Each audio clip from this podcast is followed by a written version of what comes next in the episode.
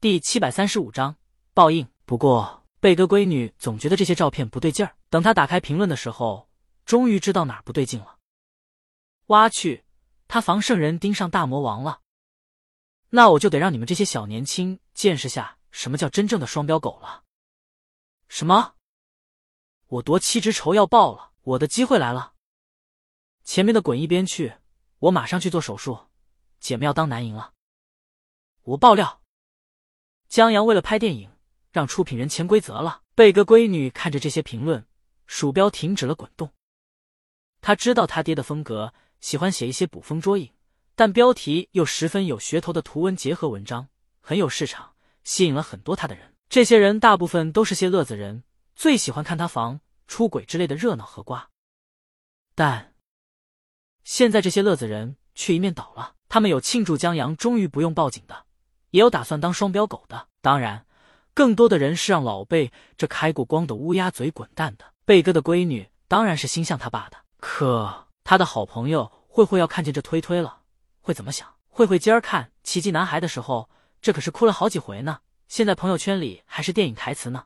如果要在正确和善良中做出选择，请选择善良，善良一点，因为大家的一生都不容易。还有，他看的也挺感动的，他也怕他爸的嘴开了光。他看着他爸推推照片里的江阳，想到他给配角以温暖，就觉得他不应该万劫不复，不然他夸江阳的影评不白写了。他可是好不容易才得到那些赞的，希望他爸不是乌鸦嘴吧。他关了电脑，上床睡觉了。早上，他妈妈敲响房门，把他叫起来的。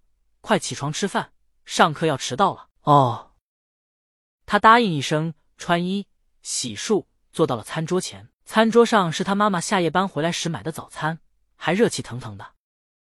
老贝，吃饭了。他妈妈又去屋里招呼贝哥。贝哥闺女吃了一口油条，看了一下时间，忽然记起来：妈，我今天值日，来不及了。我先走了。唉，他妈从主卧出来，让他把牛奶和鸡蛋带上。他答应一声，接着他听见他妈把主卧窗帘拉开，在收拾垃圾了。怎么这么乱啊？他叼着油条，踩上鞋，又蹦跶着把鞋跟掀上，然后往外走。刚打开门，他就听见他妈声调陡然一昂：“老贝，垃圾桶里是什么？”他动作一停，心想：发生什么事了吗？奈何他时间实在不够了。只能遗憾离开。殊不知，在他关上门的那一刻，家里彻底陷入一片硝烟之中。姓贝的，你给我说清楚，这怎么回事？贝哥老婆从垃圾桶捏出一个橡胶制品。贝哥这时候已经彻底醒了，他忙解释：“但自己疏导用的。”贝嫂眯着眼，全是杀气：“你当我三岁小孩吗？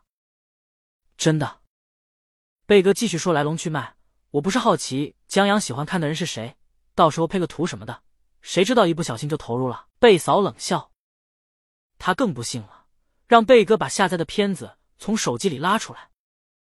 贝哥一脸为难，他拉不出来，男人的绝情，男人都懂。这玩意疏导完以后就删了，甚至连下载记录也会删的，不会真有人在临死前才删浏览器记录吧？不会吧？贝嫂，说吧，是谁？真不是，贝哥觉得自己太冤枉了，这一切完全就是无中生有的事儿。奈何他百口莫辩。他现在算是明白，那些被他捕风捉影的人心里是什么滋味了。一直到了中午，贝哥闺女回家吃饭，刚用钥匙打开门，他就觉得气氛诡异。等到了客厅，他更是知道事态的严峻性了。以茶几为界，父母对垒，茶几上摔着结婚证。茶几下摔着杯子碎片，他妈眼睛哭肿了，他爸脸黑的包拯，见了都得叫声哥。妈，闺女小心问了一句：“你们怎么了？”这不好说。他妈问你爸，贝哥已经解释的嘴秃噜皮了。我没有，我没有，我昨晚没带任何人回家。闺女不太明白，但懂了，大概早上他妈在垃圾桶里发现了什么吧。这事儿吧，闺女觉得挺好解释的。你们去物业查一下监控，不就得了？就从他爸回家那段时间到他回家的那段时间查，就什么都清楚了。至于吵半天吗，就他们俩这智商，还有他这分分钟解决的智商，闺女都觉得有问题的是他妈，不是他爸。啊，他妈哭肿的眼缝里冒出一道金光。去去！贝哥马上站起来。这要是搁往常，他肯定不去查监控。监控捉奸，这要传出去，不得让人笑话死。可他这会儿顾不上这个了。他防圣人，差点自己他防了，这口气他必须出。两人出去了一段时间以后，贝哥趾高气扬的回来了，他妈灰溜溜的跟在后面。他爸，闺女，你爸我是被冤枉的。他大大咧咧的坐在沙发上，不忘阴阳两句。有些人啊，见风就是雨啊，根本就不过脑子。闺女见他爸真是被冤枉的，还挺高兴。但他见他这么嘚瑟，心里不由自主的就想起了奇迹男孩这爱屋及乌，他高低的为江阳说两句话了，所以他附和了一句，就是我妈这捕风捉影的毛病，也不知道跟谁学的。贝哥，跟你老呗，你老。贝哥停下来。他听出他女儿意有所指了，去去去，我那是为了工作。闺女靠过来，啊，你跟拍大魔王是有实锤了，还是打算捕风捉影？他妈在这半天的吵架中，早把贝哥昨天的踪迹复盘的一清二楚了。妈妈听贝哥把他妈都拉出来，心里很不服，只是理屈，不好意思说什么。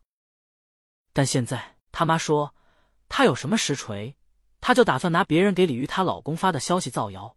说是李鱼她老公说的。接着，他妈不忘补一句：“天天捕风捉影，把我也陷进去了。”贝哥，贝哥，合着我被冤枉，还是我的错了？他妈，你说呢？贝哥，我账号咔咔往上涨的时候，你不也挺开心的？也是，所以我招报应了呗。他妈叹口气：“我去给女儿下方便面，这还差不多。”贝哥颇有赢了大战的骄傲。接着。他反应过来，不是你招报应，我凭什么挨骂？爸，别理我妈。闺女让他爸消消气，他就是你的报应。贝哥觉得还是小棉袄说话好听。不过，爸，闺女让他三思而行。我好朋友慧慧是江阳粉丝，你这么造谣，我俩闹矛盾了，那到时候你报应可就不止一个了。他是真有这方面的担忧，主要贝哥这造谣也太离谱了。贝哥。这小棉袄太漏风了。